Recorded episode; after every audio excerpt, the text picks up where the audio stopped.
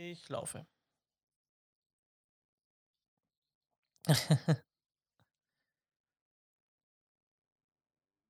So, dann laufe ich jetzt auch in einer wunderbaren Stereospur, obwohl ich nur Mono aufnehme. Rührt daher, weil wir demnächst noch äh, den Audiotest gemacht haben. Heute aber, um unsere Zuhörer abzudaten, mit dem exakt gleichen Setup wie letztes Mal. Komplett störungsfrei. Mhm. Ich bin, ich bin immer noch sehr, sehr verwirrt, woher das Ganze letztes Mal kam. Ich kann es mir nicht erklären. Vielleicht war doch irgendein Gerät mit zu viel Strom versorgt, als es eigentlich haben sollte oder irgend sowas. Aber gut, so ist es halt. Na, Schön, dass, manchmal.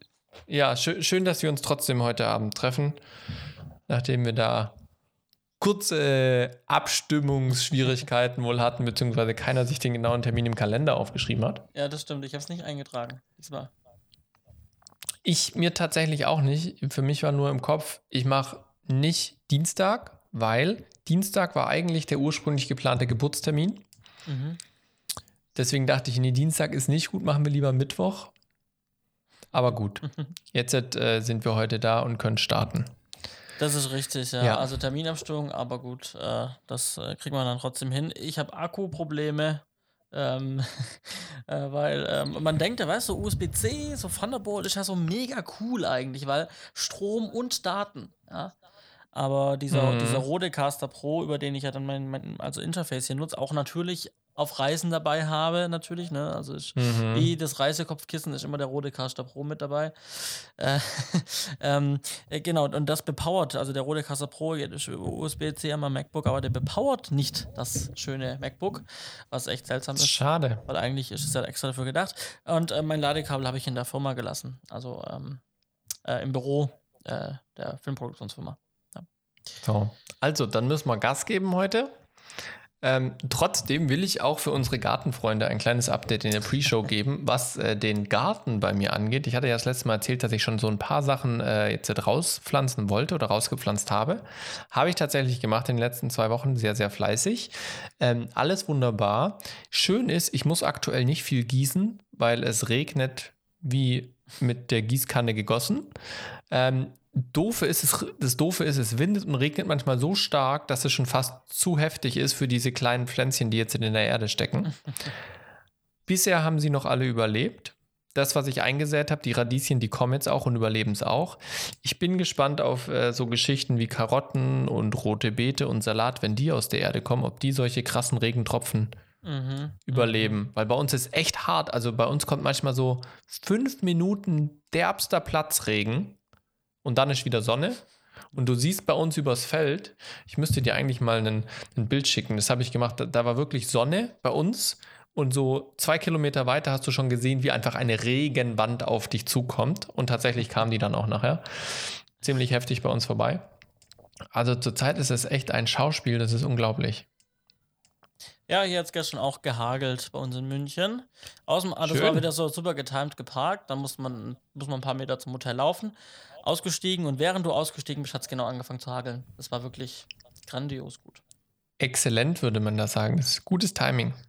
Ja, ganz genau. Ja, ich habe dir gerade mal ein Bild geschickt. Da siehst du im Hintergrund schön, wie die. Und das ist übrigens unbearbeitet, dieses Bild. Das ist kein HDR oder sonst irgendwas, sondern das ist einfach hart krass belichtet. Hast du gehört, dass es angekommen ist? Ich habe gehört, dass es angekommen ist, ja. ja. Ich habe zwar nur den halben guck. Ton gehört, weil dann schon wieder deine Internetverbindung kurz gehakt hat, aber ich habe es gehört, dass es angekommen ist. Guck mal, ob es die Zuhörer auch gehört haben. Ich, ich vermute mal ganz stark. Ich vermute mal ganz stark. Nun gut, da dein Akku äh, heute nicht ganz so unser Freund ist, würde ich sagen, wir starten. ja, vier, wir starten mit 84 Prozent und los geht's.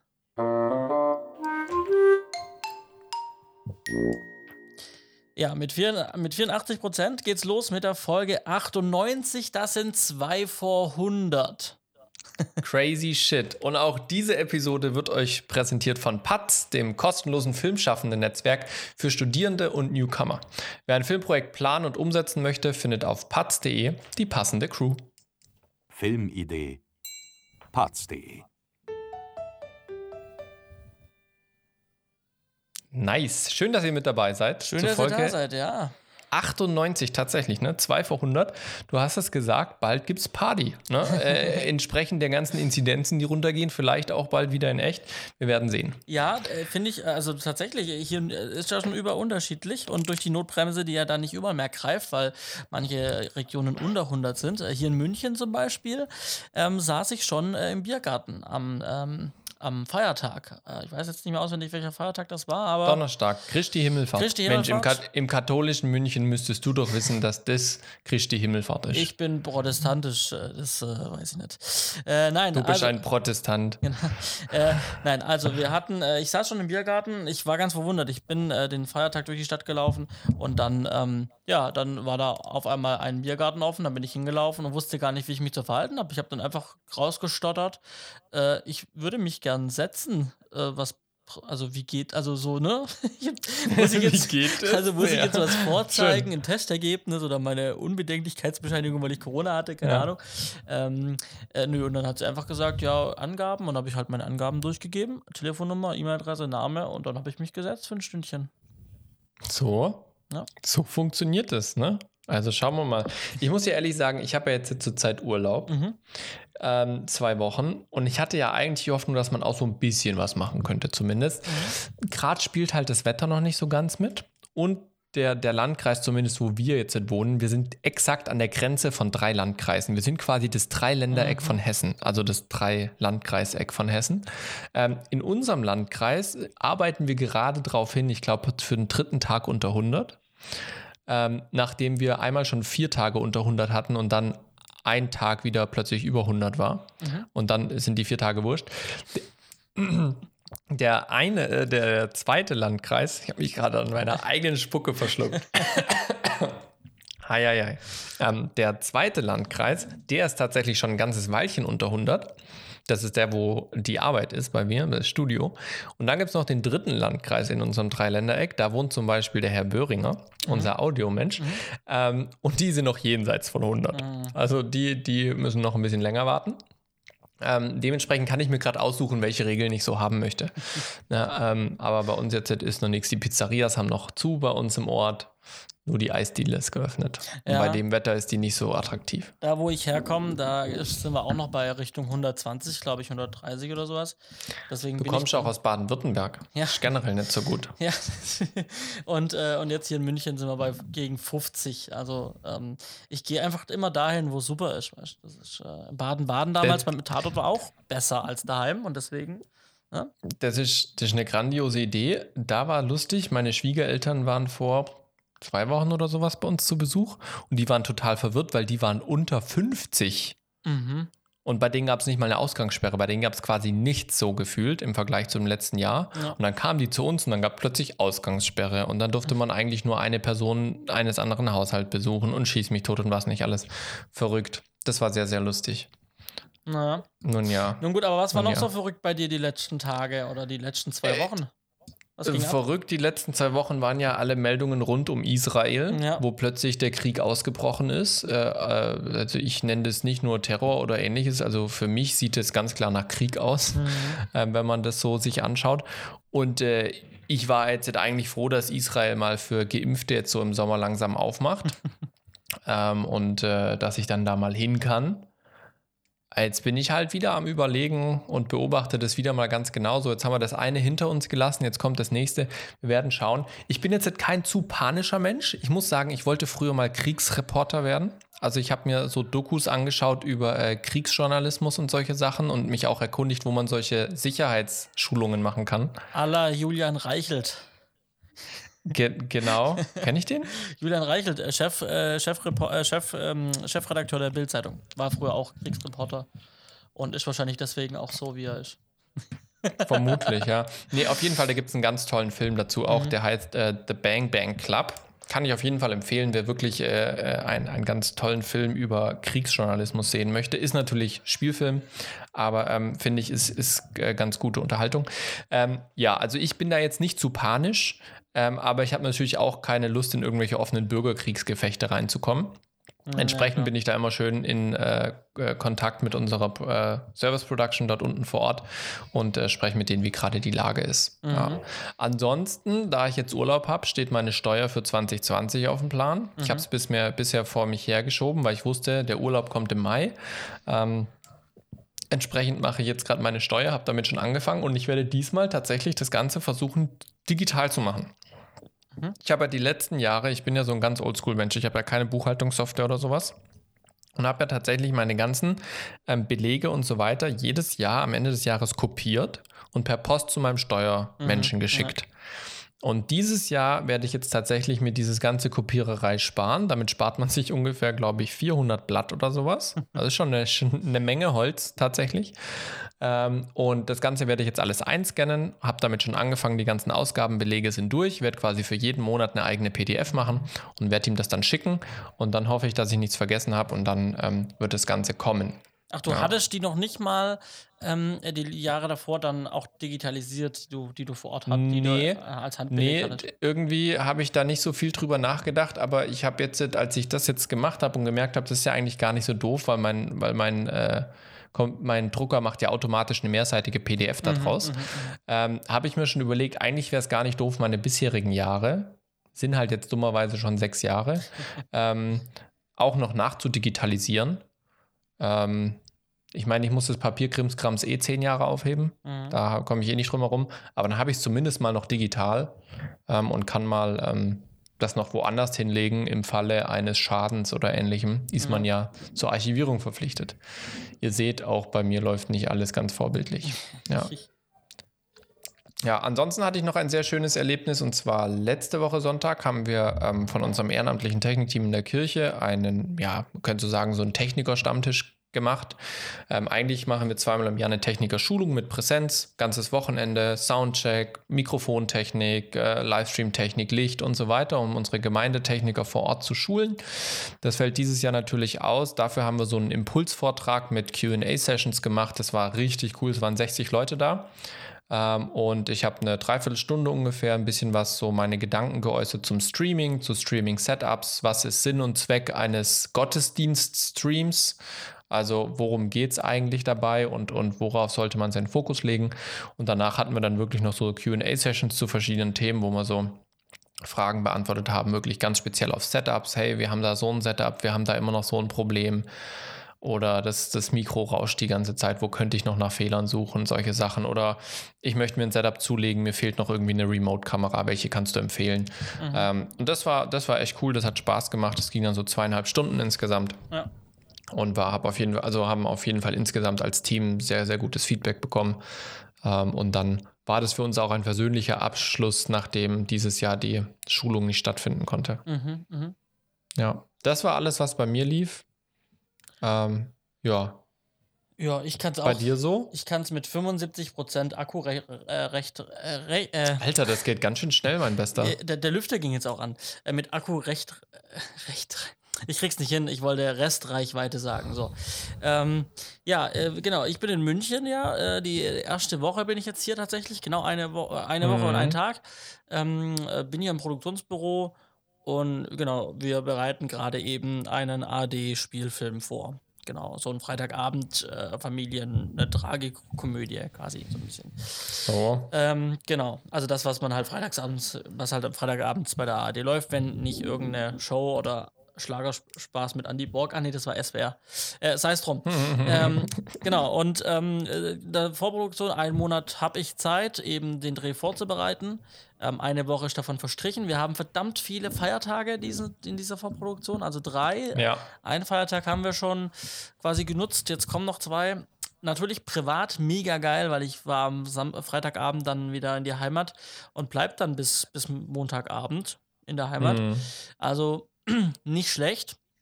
Aber halt aus Produktionssicht rennt halt die Zeit davon und gerade ist natürlich so, dass das, ähm, ja, also mit jedem Tag steigt das Wasser so einfach. ähm, Mhm. Und irgendwann äh, hat man Angst, halt dann auch keine Luft mehr zu bekommen, weil das Wasser zu hoch gestiegen ist. Ähm, und genau, es ist halt einfach so, dass, dass, dass es halt nicht immer leicht ist, Film zu machen. So. Gibt dann immer verschiedene Gründe und so. Und ähm, ja, und ähm, wenn man halt in der ersten Drehwoche die Problematik hat, dass noch Motive oder für den ersten oder für die ersten beiden Drehtage die, die Motive noch nicht feststehen, ähm, dann äh, kriegt man da als Motivaufnahme leider ein bisschen pa ja, Panik nicht, soweit ist noch nicht. Also äh, ich mache das ja nicht zum ersten Mal, aber ähm, ja, ähm, man nimmt dann das doch auch mit aus dem Büro und ähm, ins Bett und am nächsten Morgen geht man wieder ins Büro und, und weiß, es hat sich halt nichts, nichts gelöst an, den, an diesem Problem und ähm, im Zweifel entstehen neue. Ne? Aber gut, genau. Ja, also ich muss sagen, das erinnert mich so ein bisschen dieses Szenario an unseren Abschlussfilm. Vielleicht erinnerst du dich an die Misere unseres Balkons, ja. ähm, wo wir wochenlang wirklich versucht haben, einen, einen coolen Balkon mit Skyline, Stadtblick im Hintergrund zu bekommen.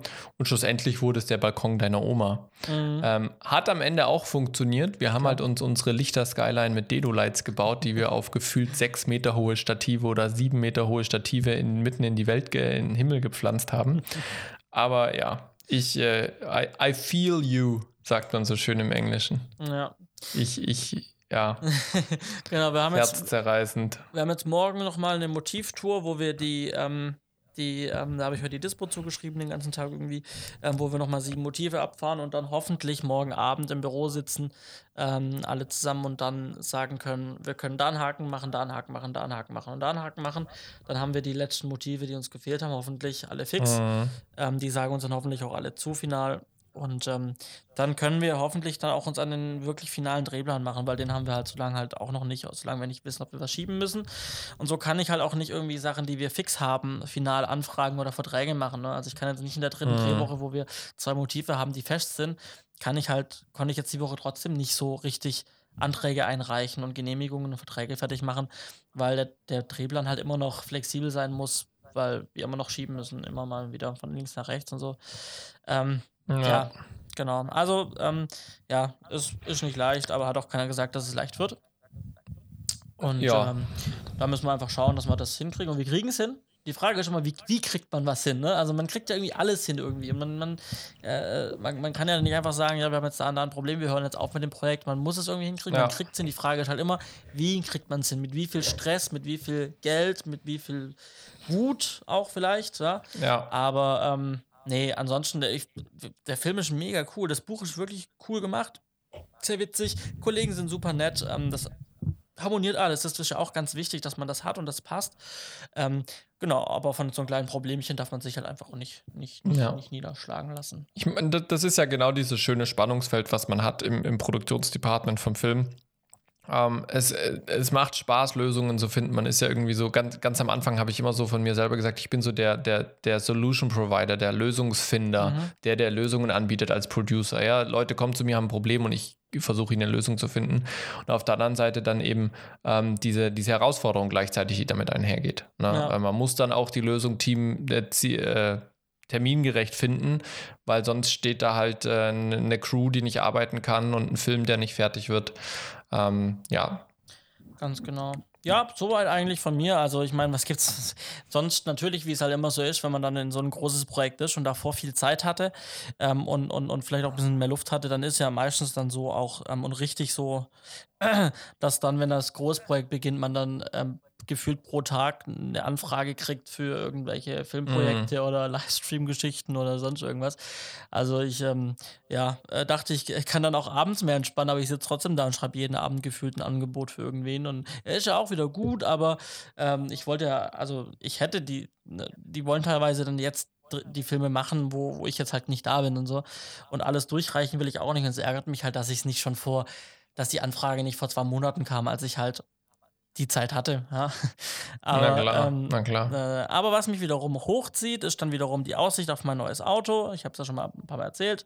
Dass ich, Hast du einen Liefertermin bekommen? Ja, also es war ja, also es gab nie eine Verschiebung und, und, und es war ja, war ja klar, dass, man, dass mein aktuelles äh, Auto ähm, im Leasing Mitte Juni endet. Mhm. Und dann wird natürlich dann das Neue dann eins zu eins einfach in einem Abwasch dann äh, bekomme ich dann das Neue. Ähm, jetzt Sehr ist es ja aber so, dass ich ja in München bin bis Mitte Juli Und ähm, ja, habe jetzt geklärt, habe jetzt heute das finale Angebot, ähm, das, was für Zusatzpakete und alles drum, drum und dran, damit ich weiß, was kostet mich das Ding monatlich.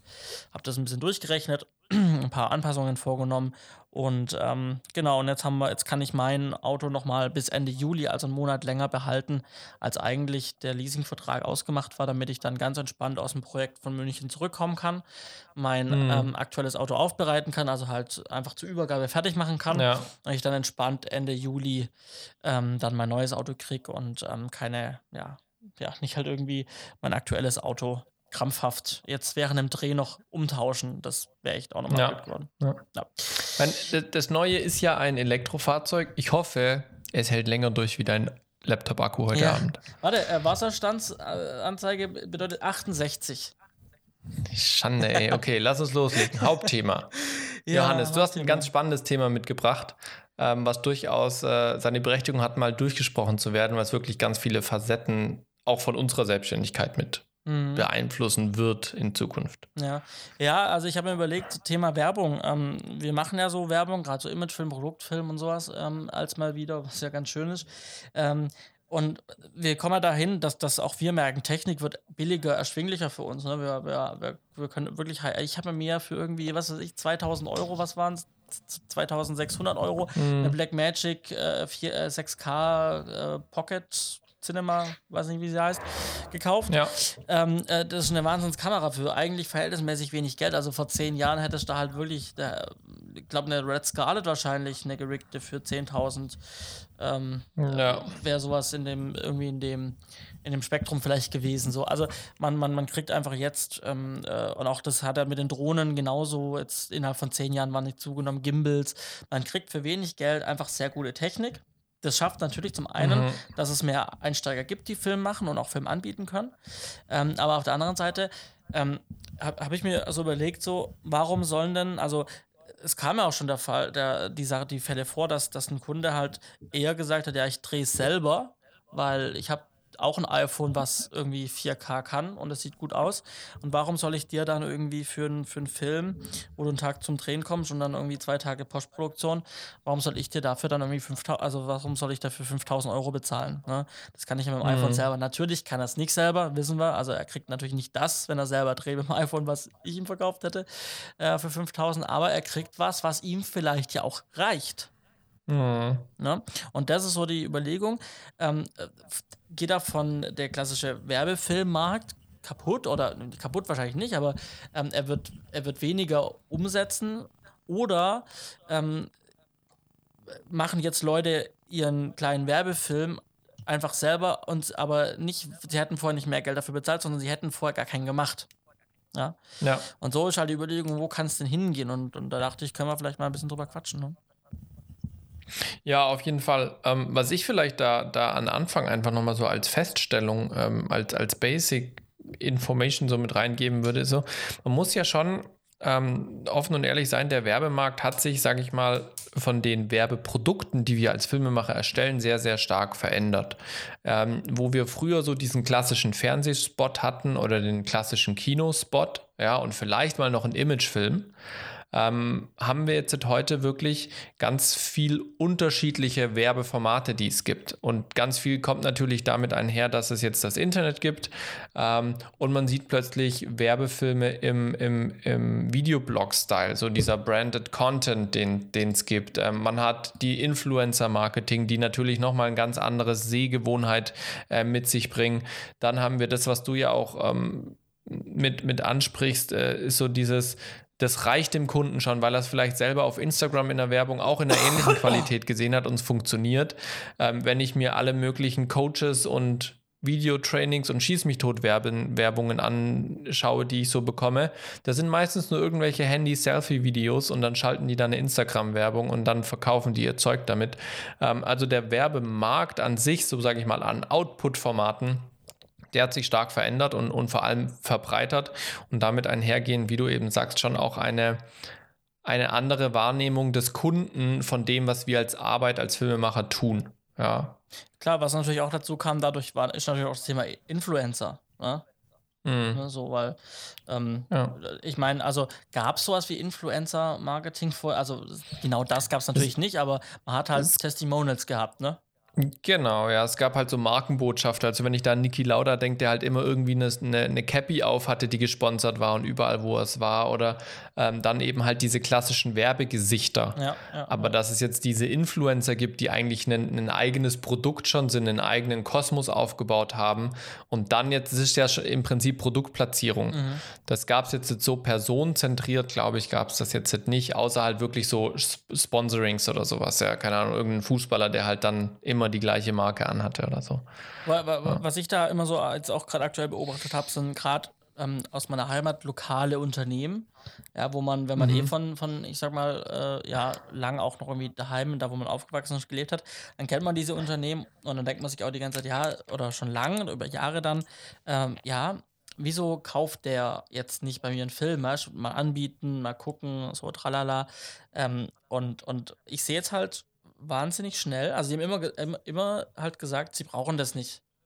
Ja, ähm, sie brauchen jetzt keinen Werbefilm für irgendwie fürs Internet. Und jetzt, was halt in den letzten, ich sag mal, drei Jahren oder so passiert ist, dass die halt, oder gerade durch Corona jetzt sogar, äh, noch stärker und noch, das noch schneller passiert ist, dass, ähm, dass die jetzt auf einmal halt doch alle ähm, Instagram haben. Irgendwie, äh, Mhm. Facebook hatten sie vielleicht schon, aber nie betrieben, aber jetzt halt auch so Instagram, wo sie dann halt auch einfach mal schnell das Handy nehmen und, weiß nicht, der lokale Blumenladen durch seinen Blumenladen läuft und dann da einfach mal ein paar Videoschnipsel aufnimmt und dann da ein kleines Reel irgendwie am Handy zusammenschnippelt und das dann auf Instagram stellt. So. Und da, äh, so klar, mir ist klar, so ein Blumenladen ähm, oder eine Spedition aus der Umgebung, ähm, die wollen vielleicht nicht, wenn es kleinere Geschäfte sind, irgendwie, die sehen es, die sehen es nicht, dass es notwendig ist, 2, 3, 4, 5.000 Euro für was auszugeben und schon gar keine 10.000 Euro. Aber sie merken, es wird wichtig, dieses Thema. Und sie merken, es langt halt vielleicht auch einfach, die Leute up to date zu halten, wenn ich mein Handy raushol und auf Instagram was poste. Ne? Ja, also für, für mich gibt es da so verschiedene Stufen, die jetzt die Unternehmen so durchlaufen, je nachdem auch, ähm, welche, sagen wir mal, welche, welche Zielgruppe oder wie groß sie sind. Ja, also es gibt dieses eine Unternehmen, ähm, das merkt jetzt so langsam, okay, ähm, ich sollte mal Social Media was machen und da geht dann halt der Chef oder wer auch immer, geht dann halt mal durch. Du hast vom Blumenladen erzählt, die macht so ein paar Bilder, packt es auf ihre, auf ihre Social Media Kanäle. Das ist so Stufe 1, finde ich. Ja. Stufe 2 ist dann, okay, das Unternehmen sieht, okay, da läuft echt was, ich möchte auch was ein bisschen rein investieren, wir holen uns mal so einen, so eine, so einen Social Media Manager. ja, der wirklich nur dafür da ist, der ist im Marketing-Team integriert, der macht vielleicht nicht am Anfang 100% Social Media, sondern vielleicht noch 50% irgendwas anderes. Ähm, aber der kümmert sich dann hauptsächlich darum, dass jetzt meine Verkäufer im Laden nicht das auch noch machen müssen oder meine Handwerker auf dem Bau, sondern ich schicke dann jemand hin, der Genau. fährt da halt schnell auf den Bau und macht das so. Das ist so Stufe 2. Ja. Ähm, Stufe 3 ist dann die, die wirklich schon äh, Videoleute selber in die, in die Firma anstellen. Ja, also die sagen, okay, ich hole mir jetzt einen Videomenschen, der ist da für mich 100% zuständig mit einem Social Media Manager gemeinsam und die machen all unsere Videoproduktionen selber. Ja. Und diese Stufen sind jetzt, finde ich, sage ich mal, noch, noch viel, viel ausgeprägter geworden ähm, und kehren im Prinzip diesem, diesem ursprünglichen Modell, ich kaufe mir jemanden, der das machen kann, eine kleine Produktionsfirma, eine Agentur oder sowas. Gerade für mittelständische Unternehmen, die kehren sich immer weiter weg von diesem, ich kaufe mir jemanden, sondern ich stelle mir jemanden ein oder mache es selber. Ja? Und das ist für mich auch so, finde ich, du hast gesagt, so wie, wie verändert sich unsere Arbeit dadurch? Ähm, das wird Einfluss haben, definitiv.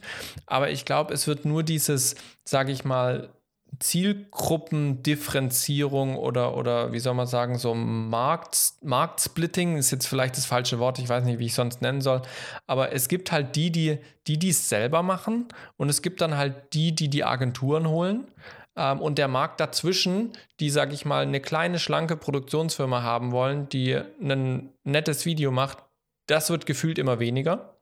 Ähm, weil die, die die Agentur holen, die haben dann das Geld, auch diese High-End-Content oftmals zu bezahlen oder zumindest nochmal diese zusätzliche Personalressourcen sich einzukaufen. Ähm, und die, die es selber machen, die werden immer mehr. Das ist natürlich auf der einen Seite schade, weil die ganzen Selbstständigen, die gerade dieses Mittelding gemacht haben, so, ähm, die, die holen sich niemand selber, aber die können sich die große Agentur nicht leiden, also, leisten. Also bin ich als Solo-Selbstständiger da und mache denen einen günstigen Film. Das wird immer weniger. Ja, ähm, wobei sich das jetzt halt viel verlagert. Ja, aber wir haben ja vor kurzem erst diese, diese ähm, äh, Umfrage da angeschaut, Mhm. während Corona jetzt sind schon 75, mehr als 75 Prozent haben keine Aufträge bei uns in der Mhm. Branche, ja. Ähm, auf der anderen Seite ergibt sich natürlich genau für die jetzt die Chance, zu, zu versuchen, sich bei einem von den Unternehmen eine Festanstellung zu krallen. Ja, weil da werden tatsächlich immer mehr Sachen gesucht. Ja, das heißt nicht, dass die Stellenausschreibungen alle super sind und äh, da genug bezahlt wird und so weiter. Ja, aber die Stellen sind schon mal da. Ja, ähm, und gerade für die, die es, die Selbstständigkeit eher so schlecht als recht hinbekommen haben, die eigentlich lieber Film machen wollen, jo, da gibt es Festanstellungen. Das ist ein Bereich an Festanstellungen, die gab es bisher nicht.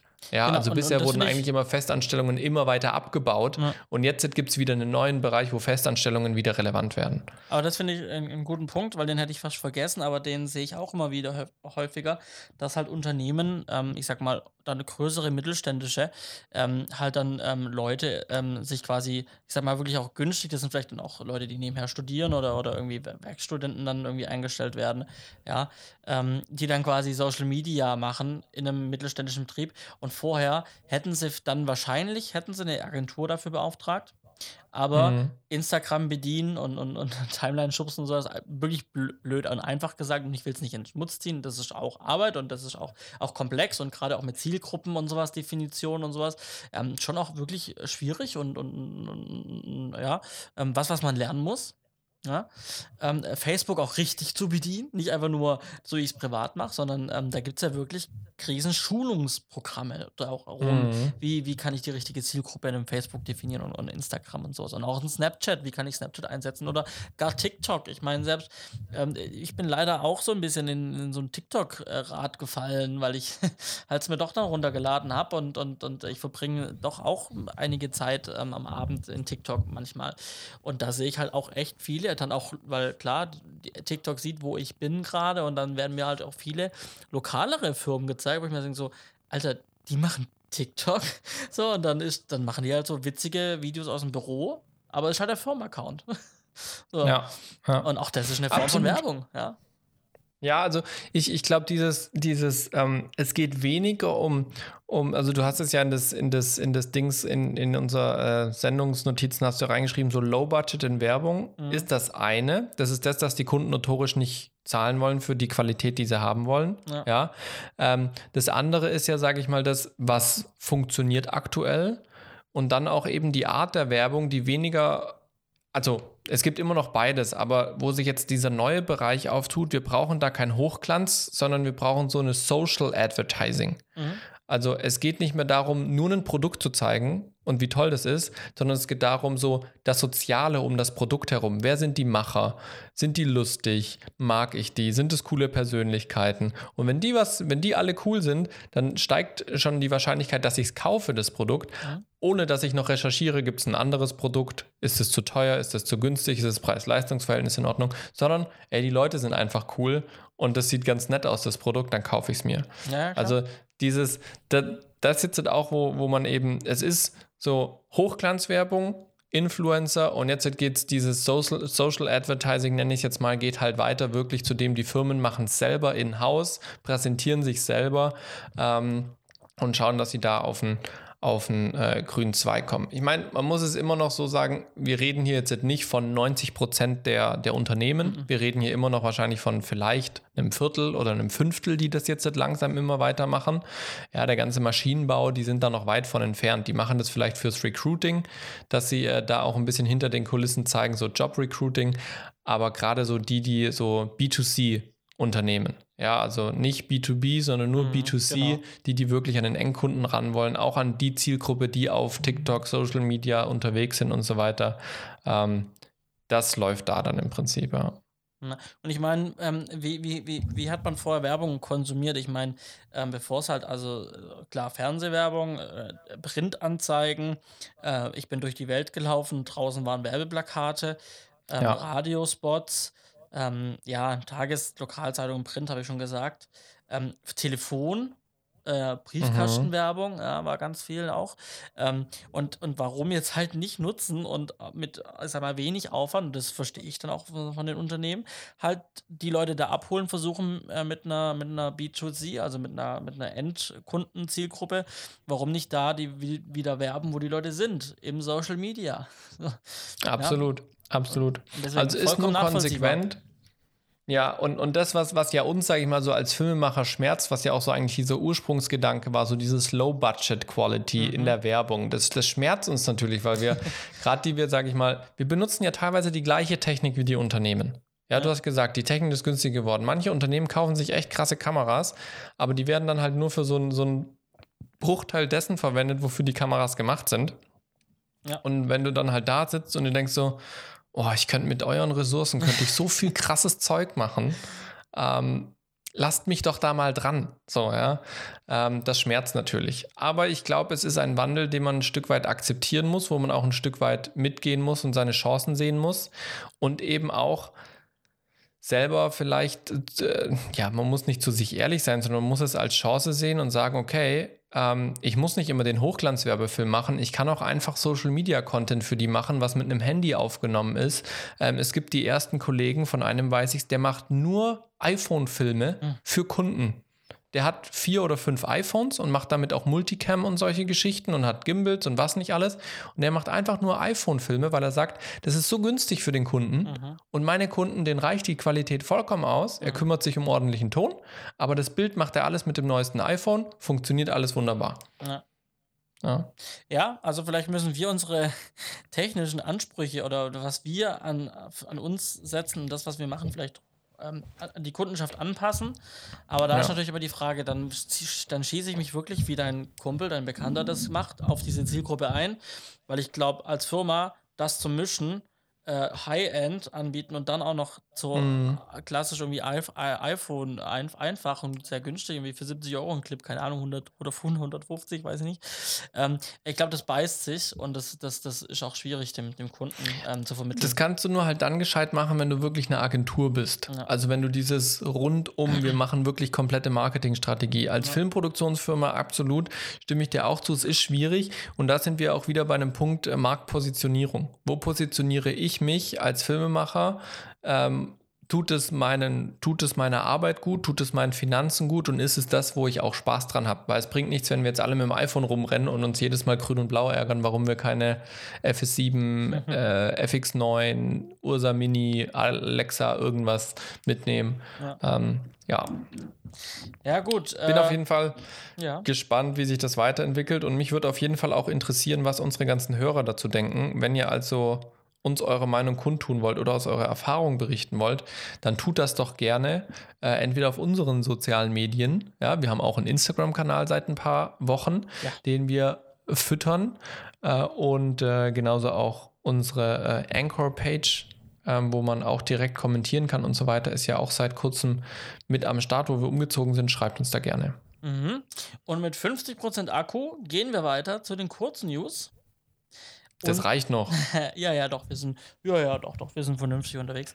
Ähm, genau. Easy. Es äh, gibt, äh, also äh, wir haben ja so ein, also es gibt die Verdi, das ist eine Gewerkschaft. Ähm, vielleicht wissen von unseren vielen jungen Zuhörern auch gar nicht, dass es, äh, dass es beim Film auch eben so eine Gewerkschaft gibt, eben in dem Fall dann die Verdi Filmunion und die kümmern sich um die Arbeitsbedingungen, Gehälter, ähm, Urlaubsansprüche, eben das, was dazu, da, dazugehört, äh, kümmern die sich und verhandeln das aus, ja? damit es einfach den, den, den Arbeitnehmern besser geht. Und, ähm, und daran orientieren sich aber dann auch oft auch, können sich Selbstständige oft orientieren an den Gagentabellen. Man muss dann immer noch ein bisschen was draufrechnen, weil das dann immer unterschiedlich ist mit Brutto, Netto, ja, und als Selbstständiger hat man ja dann noch keine Krankenversicherung und so. Ihr kennt das Spiel, vielleicht müssen wir das auch mal wieder neu aus, aus ähm, ja, nochmal drüber sprechen, aber genau. Und jetzt ging es eben dann darum, dass es neue Tarifverhandlungen gab, also in dem Fall jetzt die Verdi mit der, Produktion, äh, mit der Produzentenallianz. Und da, das kam ins Stocken.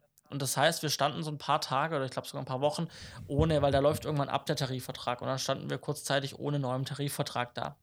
Ähm, war jetzt vermutlich nicht dramatisch, weil die Zeit jetzt auch nicht lang war und da haben, hat vermutlich die Produktionsfirmen trotzdem natürlich sich weiter an den Tarifvertrag gehalten. Ähm, aber was jetzt quasi gemacht wurde, es wurde sich geeinigt auf das Thema Wochenendarbeit. ganz genau im Detail ist wirklich sehr komplex und ähm, ähm, wir haben euch auf jeden Fall in den Show Notes ähm, das Ganze, den, den Artikel von Blick.film verlinkt. Da könnt ihr das, wenn euch das weiter interessiert, gerne mal nachschauen, was vielleicht wichtig ist, weil ich habe dann ähm, das auch gelesen und habe dann mich zurückerinnert, dass es mir ähnlich erging und ich dann auch so gedacht habe bei meiner ersten Erfahrung ab, mit Wochenendarbeit, ja, das ist schon ziemlich nervig. Ich sage euch das Beispiel. Ich war ähm, auf einem Tat, auf der Tatortproduktion, ja, ähm, äh, und äh, der eine oder andere erinnert sich. Und wir haben dann auch Freitag bis nachts gedreht. Das, das ist einfach so ein Trend geworden, dass wenn man nachts drehen möchte, man halt dann umso, umso länger die Woche geht. Also ähm, montags fängt man noch normal an, zu normalen Tageszeiten. Umso später die Woche wird, umso länger nachts raus wird der Dreh. Ne? Das heißt, Nachtdrehs liegen dann meistens Freitagnachts. Warum? Naja, wir haben ja dann das Wochenende und die Leute ruhen sich aus und die Leute können dann wieder Montag früh frisch und munter anfangen. Was jetzt halt aber dazu führt, ist, dass, dass es ausgeufert ist. Das heißt, man dreht eine Woche lang, also die erste Woche dreht man dann, ähm, Freitag fängt man abends an und dreht bis samstags früh um sechs zum Beispiel. Oder bis Freitag früh um vier. Dann dann ist dann, äh, bis Samstag, Entschuldigung, bis von, von Freitag auf Samstag Nacht bis um vier. Man ist schon um vier irgendwie Samstag früh fertig. Und dann gehen die Leute heim ins Bett und dann schlafen die den ganzen Samstag natürlich, weil die müssen sich von dem Nachtdreh erholen. Dann ist Sonntag, da habe ich dann Zeit für mich oder für meine Familie und dann kommt wieder der Montag. Ja? Und ich fange Montag früh wieder um, keine Ahnung, was für einen Job ich habe, je nachdem, welche Position ich bin, wieder um 6 Uhr am Montag an. Das heißt, ich hatte faktisch, ähm, klar, ich hatte dann natürlich an dem Freitag, hatte ich dann morgens, bis halt der Dreh dann nachmittags begonnen hat, Zeit. Ist halt aber ein Werktag, also eher auch ungeschickt. Oder ich schlafe vielleicht auch schon ein bisschen vor. Kann auch sein, gibt auch Kollegen, die das machen.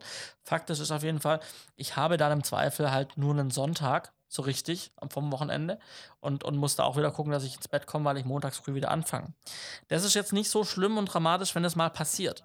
Wenn es aber jede Woche passiert, in dem Monat, in der Produktion, über 30 Drehtage, dann schlaucht das schon. Und das habe ich selber gemerkt, dass ich halt dann wirklich immer, wenn ich nur Sonntage habe und den, das nächste Wochenende kommt wieder und wir haben wieder versetzt gedreht und wir, ich muss wieder den Samstag mich ausruhen und halt lang schlafen, dann habe ich halt wieder nur den Sonntag. Und das schlaucht wirklich. Und da, dagegen ist jetzt der neue Tarifvertrag eingetreten und da wurde jetzt quasi geregelt, ähm, wenn, es, wenn es so einen versetzten Dreh in, in den Samstag reingab, ähm, ab wann wieder das nächste Mal das eintreten darf. Also man kann das jetzt nicht mehr so stricken quasi, wenn man sich an den Tarifvertrag hält, dass man jedes Wochenende dieses Spiel treibt und bis samstags in den frühen Morgen dreht. Das geht nicht mehr, das wurde jetzt halt dann geregelt dementsprechend. Genau. Ja, absolut. Also gerade in dem Blickpunkt Filmartikel werdet ihr genau das alles zusammengestaucht auf einen kleinen Absatz finden, was Johannes jetzt als Beispiel erklärt hat. Und es ist ein bisschen kryptisch in dem Artikel. Ja. Ich habe es auch erst gecheckt, als Johannes mir dann aus der Praxis vom Tatort erzählt hat. Ähm, aber sind definitiv gerade für, für Leute, die wirklich regelmäßig in der Spielfilmproduktion sind, ähm, sind es wirklich äh, sehr, sehr gute Fortschritte, die dort gemacht wurden in dem ähm, Tarifvertrag. Ich sag mal, wenn man jetzt als Solo-Selbstständiger unterwegs ist für einen kleinen Werbedreh, ist es eher nicht so relevant, aber für die großen Produktionen, sei es im TV, sei es im Spielfilm oder große Agenturproduktionen, ähm, wo sich die Leute dann auch auf einen Tarifvertrag berufen können, ähm, bringt es natürlich eine, eine, große Erleichterung auch mit sich ähm, und auch zusätzlich dann, dass noch Zuschläge auf Sonntagszuschlag zum Beispiel von 50 auf 75 Prozent angehoben wurde, dass man da auch wirklich, sage ich mal, mit dem Manteltarifvertrag in der Filmbranche sich auch an manche Regelungen anpasst, die es ja auch in anderen Branchen gibt, wo es dann Wochenendzuschlag gibt, Sonntagszuschlag und so weiter, dass das auch hier wieder ähm, ein Stück weit eine, eine, Stufe höher geht. Ja, genau. ganz genau. Sehr schön, so ist es. Ich bin heute tatsächlich auf einen Artikel gestoßen, ähm, da ging es um Diebstahl am Set und zwar häuft es sich wohl in letzter Zeit, vor allem im Großraum Berlin, dass tatsächlich Equipment von Filmsets gestohlen wird. Ganz oft auch oder hauptsächlich aus dem Kameradepartment, ähm, weil das einfach, sag ich mal, klein und handlich ist, das, das Material. Ähm, und tatsächlich liegt es oftmals gar nicht mal an fehlender Security, sondern einfach an der Dreistigkeit ähm, der Menschen, die es klauen und an der mittlerweile wohl sehr guten Informationslage darüber, was solches Zeug kostet. Mhm. Ähm, also da wurde unter anderem dann auch unter dem Beitrag kommentiert, ja, äh, wir haben auch die Erfahrung gemacht, ein, ein Optikkoffer mitten vom Macliner der mitten im Set stand, wurde der Optikkoffer geklaut. Ähm, in dem Fall ein sehr, sehr teurer Optikkoffer, wo eine Optik irgendwie 60.000 wohl gekostet hat. Und alle standen drumherum und die haben es einfach mitgenommen. Ähm, was für mich natürlich auf der einen Seite so ein bisschen äh, zwei, zwei, Fragen mit sich bringt. Ähm, die eine Frage ist, juckt es dort niemanden, wer so an den Kamerawagen geht? Also kennst du dich als Produktion nicht so krass, dass du jetzt nicht weißt, okay, der gehört dazu oder gehört nicht dazu? Ähm, was macht die Security? Hat die, hat die nicht gefragt, wenn da jemand vom Set wegrennt oder sowas? Ich weiß nicht, also du bist ja öfters an Spielfilmen. Ich mir ist jetzt zum Beispiel, wo ich bei euch beim Tatort war, ist mir jetzt kein Security aufgefallen als solches. Und ich muss ehrlich sagen, hätte ich wollen, hm. ich hätte euch den kompletten Macliner leer räumen können. Ja, ja, ja ähm, weil nee, also der stand am Rand vom Set ja. und ich direkt daneben und sonst niemand. Also man, man kennt sich natürlich schon. Klar, es gibt mal wieder immer mal wieder Tageszusätze, irgendwie Zusatzleute, die da sind, aber ähm, ja, aber du hast dann auch deine Blocker eigentlich. Ich meine, klar, der, in, dem, in dem Fall, wo du jetzt sagst, du, der stand Meckler, der stand am Rand. Blocker waren da, aber eine richtige Security ähm, jetzt nicht. Also ausgebildete mit, mit Wäschen und sowas, wo Security draufsteht. Ähm, sind halt dann einfache Blocker, die halt dann die Leute abhalten, dass sie eben nicht ins Set reinlaufen. Gerade wegen Corona ist das Set nochmal abgeschotteter.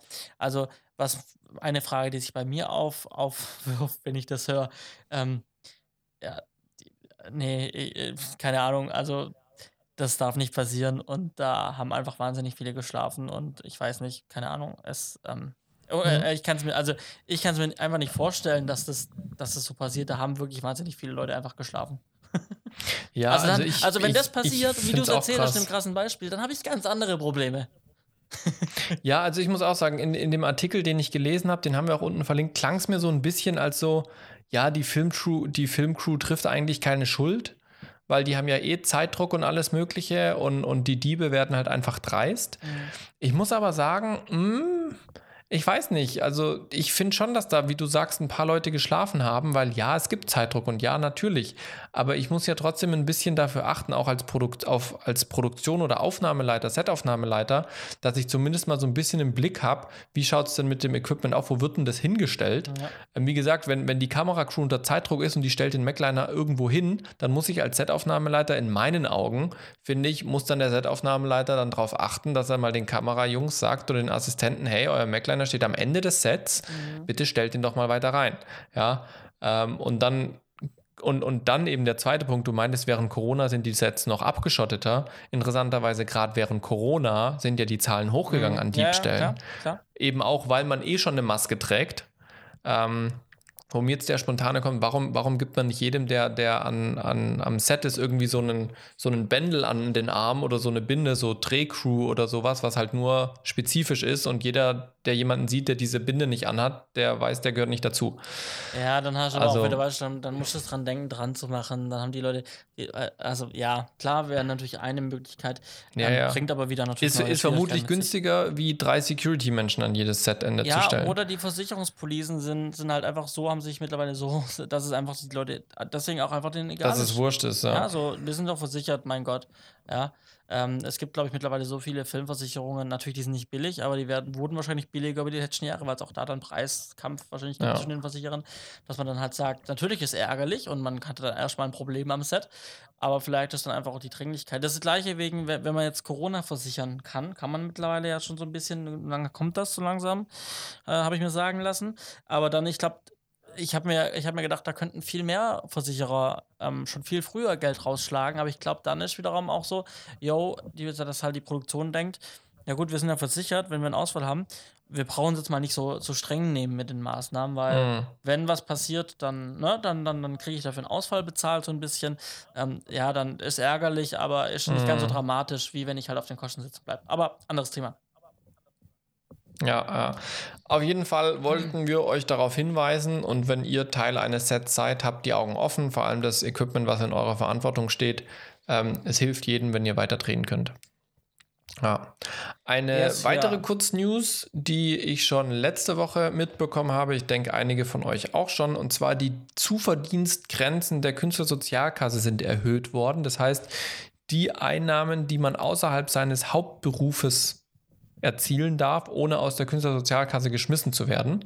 Ähm, diese Einnahmen, die lagen bisher bei 450 Euro im Monat. Das heißt, man konnte noch irgendwie so einen 450 Euro Basisjob, konnte man noch nebenher machen, ohne dass man aus der KSK rausgeschmissen wird. Da jetzt gerade aber während Corona viele aus unserer Branche äh, umgeschult haben sozusagen und, und temporär eben andere Jobs angenommen haben, um ihren Lebensunterhalt zu verdienen, sind da ganz viele aus der Künstlersozialkasse rausgeschmissen worden, weil sie eben mehr wie 450 Euro verdient haben. Und jetzt hat die Künstlersozialkasse diesen Beitrag erhöht ähm, ich bin der Meinung, es waren 1200 Euro. Ich klicke jetzt aber schnell nochmal rein. Mhm. 1300 Euro. Ja, ja. Allerdings befristet bis Ende 2021. Mhm. Also auch, es ist eine Reaktion, eine Maßnahme als Reaktion auf Corona, ähm, sodass eben gerade die Kulturschaffenden hier die Möglichkeit haben, sich nochmal mehr zusätzlich zu verdienen.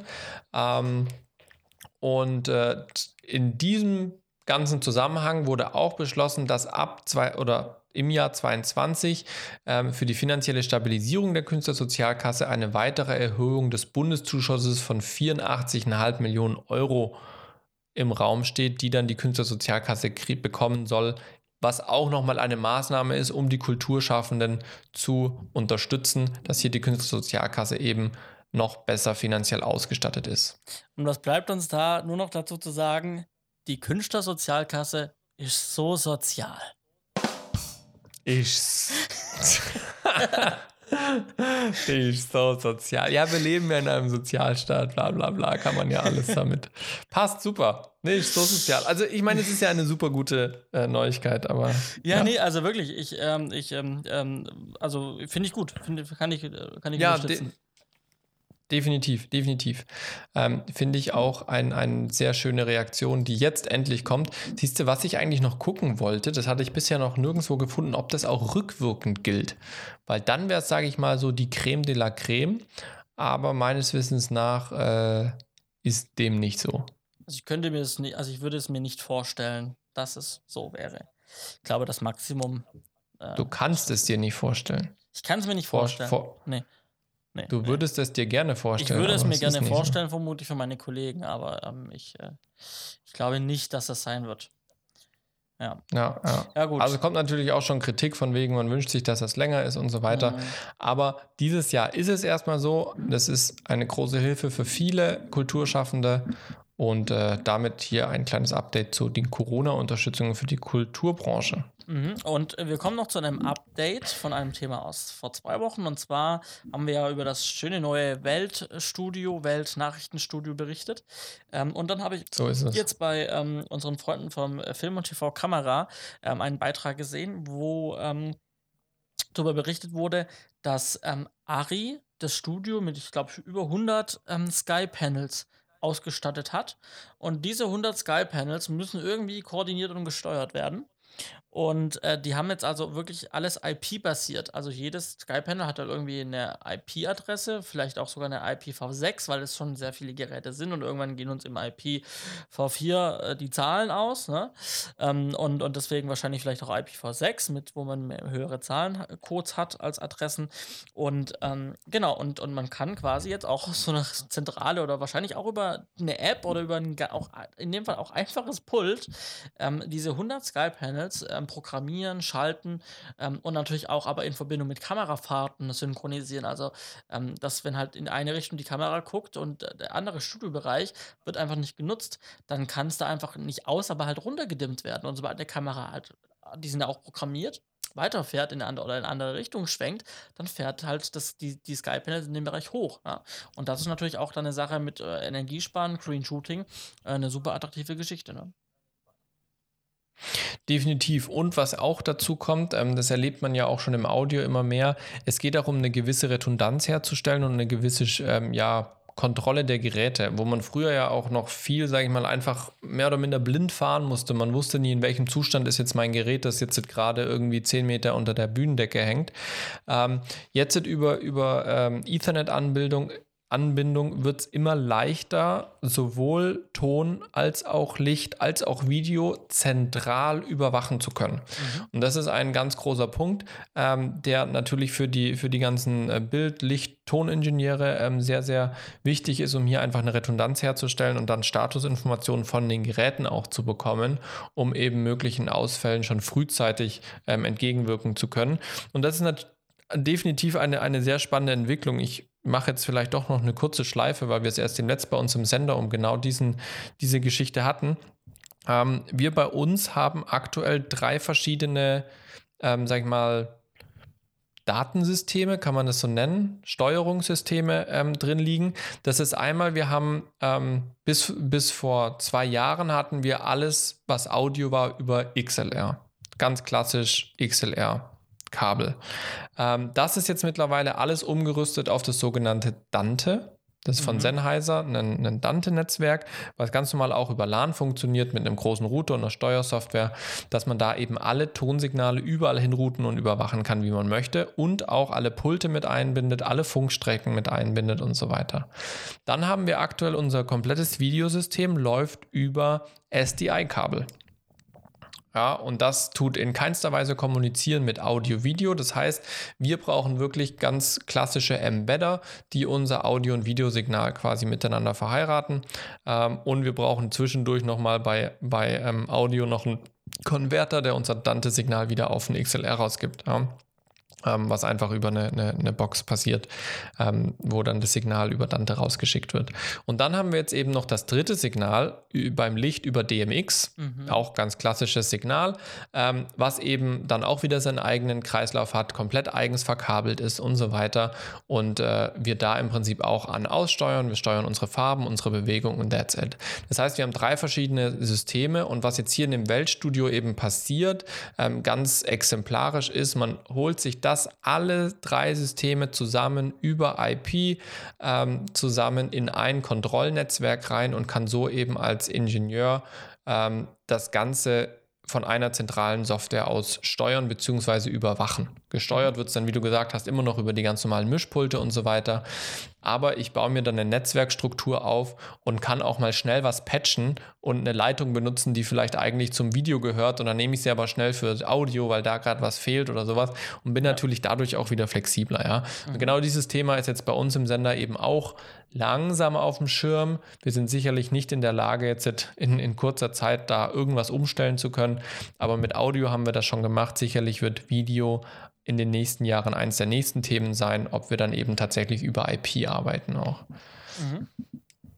Ja, also ich, ich, das ist wahrscheinlich auch so eine Geschichte, die ähm, auch mit der Zukunft auch wieder, klar, es wird Geld kosten, aber auch erschwinglicher, ne? Noch erschwinglicher vielleicht. Ähm, ja. ja. ja. So ist dies. Dann würde ich doch sagen, biegen wir mit 30% Restreichweite in die Pix ein, in die Pixstraße. Der Hammer. Und äh, ich äh, beginne mit, äh, was ganze Rudi, Tim, ich kann heute Abend nicht sprechen, ich wollte Ru Rudimentäres. Rudimentär, genau, danke. Ähm, genau, und zwar äh, Google Maps, mal wieder ein großer, großartiger Freund und Helfer beim Thema ähm, Motivaufnahmeleitung, ähm, weil man halt nicht überall immer hinfahren muss. Also man muss schon mal überall gewesen sein äh, vor Ort, aber man kann auch sehr viel äh, vom Büro aus gucken und machen. Ähm, und was ähm, ich an der Stelle noch äh, neben Google Maps erwähnen möchte, ist äh, My Maps, auch von Google. Und My Maps, ähm, da kann man eigene Karten erstellen. Also man kann, man hat dann die ganz normale ähm, Google Maps Ansicht. Die kann man dann auch zwischen Earth und der normalen Kartenansicht machen. Man kann dann aber in dieser My Map, also man kann sich dann verschiedene My Maps anlegen. Und ich habe da jetzt eine für dieses Projekt ich kann mir eigene Stecknadeln setzen, zum Beispiel. Ne? Mhm. Und ich habe quasi alle meine Motive auf, äh, auf, auf dieser einen äh, Projektkarte äh, markiert. Ähm, ich kann auch Routenplanungen auf dieser Karte machen, die dann angezeigt werden. Zum Beispiel die morgige Motivtour habe ich zusätzlich dann als, weil ich, weil ich die Stecknadeln eh für die Motivtour gesetzt habe, um zu sehen, wo sind welche Motive, die wir morgen besichtigen und wie ist denn sinnvoll, die abzufahren. Ne? War, war für mich wichtig, visuell zu sehen, wo sind die auf der Karte verteilt. Und dann hatte ich die eh und dann war es ein leichtes für mich, da einfach eine Routen, äh, also das das Ganze dann auch als, als Route nicht nur in der Dispo runterzuschreiben, sondern auch gleich die Punkte zu verbinden und eine Routenführung ähm, in dieser MyMap anzulegen. Was habe ich jetzt also gemacht? Ich habe diese, diese, diese, diese, diese normale Route, die man dann auch in der, in der Google Maps App, ähm, wo man sich navigieren kann, ähm, kann ich dann teilen und ich habe einen QR-Code auf die Dispo gedrückt, gedruckt und jetzt kann einfach der Fahrer dein Handy nehmen, kann den QR-Code abscannen, dann öffnet sich seine Google Maps App und dann kann er die Routenführung direkt starten ähm, und, äh, und äh, er kann quasi dann das, was auf der Dispo steht, wo wir nach und nach hinfahren, hat er dann schon in seiner Google Maps App als Navigation und Routenplanung. Genau. Und äh, da war das meine. Das ist halt schon sehr schlau. Da war meine Produktionsleiterin sehr erstaunt, dass das geht und äh, da sie das doch auch sehr gut findet. Und ich weiß, äh, ich habe Kollegen, die, die sagen, so was braucht man nicht. Und es gibt Kollegen, die sagen, voll cool. Das ist so zweigeteilt. Und für mich war es jetzt nicht mehr Aufwand. Und ich sage mal, wer es nutzen möchte, nutzt Ich mache es einfach mit drauf. Und wenn das nachher einer nutzt, dann hat es einer genutzt. Und für mich war es vielleicht fünf Minuten mehr Arbeit. Aber für denjenigen vielleicht ein deutlich weniger Aufwand in dem Moment, wo er dann irgendwo langfahren muss. Ja, also Google Maps und My Schon sehr schlau. Genau. Sehr, sehr schlau. Ich habe heute auch einen Pick mitgebracht. Tatsächlich nach drei Folgen wieder ein Pick, der äh, sich tatsächlich so ergeben hat. Und zwar, ähm, ich picke Multifunktionsdrucker. Mhm. Klingt komisch, ist aber so. Einfach aus folgendem Grund. Ich habe mir damals, als ich meinen Drucker gekauft habe, lange überlegt, was für ein Gerät hole ich mir. Hole ich mir einfach gut und günstig oder hole ich mir wirklich ein Office-Gerät, wo ich mehrere Möglichkeiten habe? Ich habe mich dann für das Office-Gerät entschieden, A, weil ich einen ordentlichen Hersteller wollte, wo ich weiß, ich kriege auch mal ein Ersatzteil oder eine Reparatur, wenn wirklich was kaputt sein sollte, ohne dass ich mir gleich ein komplett neues Gerät kaufen muss. Und ich habe mich dann für ein Multifunktionsgerät äh, entschieden, was natürlich scannt, kopiert und so weiter. Das macht doppelseitigen Druck, das macht ähm, äh, auch DIN A3 und solche Geschichten, was durchaus sehr, sehr sinnvoll ist, gerade wenn man in der Filmproduktion arbeitet und mal was Größeres ausdrucken möchte. Ähm, und deswegen picke ich das heute, weil es wirklich sehr viele Sachen einfach erleichtert. Das Ding hängt bei mir im WLAN. Ich kann mich überall bei uns im Büro in der Wohnung bewegen und habe da immer Zugriff drauf. Deswegen Multifunktionsdrucker bei mir äh, ganz hoch im Kurs. In den Shownotes verlinke ich den, den ich habe oder das Nachfolgemodell. Falls mhm. ihr euch das mal anschauen sollt, lohnt sich auf jeden Fall, wenn man viel im Büro arbeitet. Ich glaube, den gleichen habe ich auch oder denselben. Yes. Den, gleichen oder denselben. Denselben. Denselben. So, äh, ja, krass, dann sind wir am Ende. So ist es. Dann Johannes, Mensch, und du hast noch Akku. Das heißt, wir können nach der Aufnahme noch ein bisschen was quatschen. und euch ja. entlassen wir jetzt, jetzt schon mal mit der Folge 98. Mhm. Das war's. Wir hoffen, ihr hattet Spaß. Ja, mit 25 Prozent verabschieden wir uns, wünschen euch eine schöne Woche und bis dann. Ciao, ciao.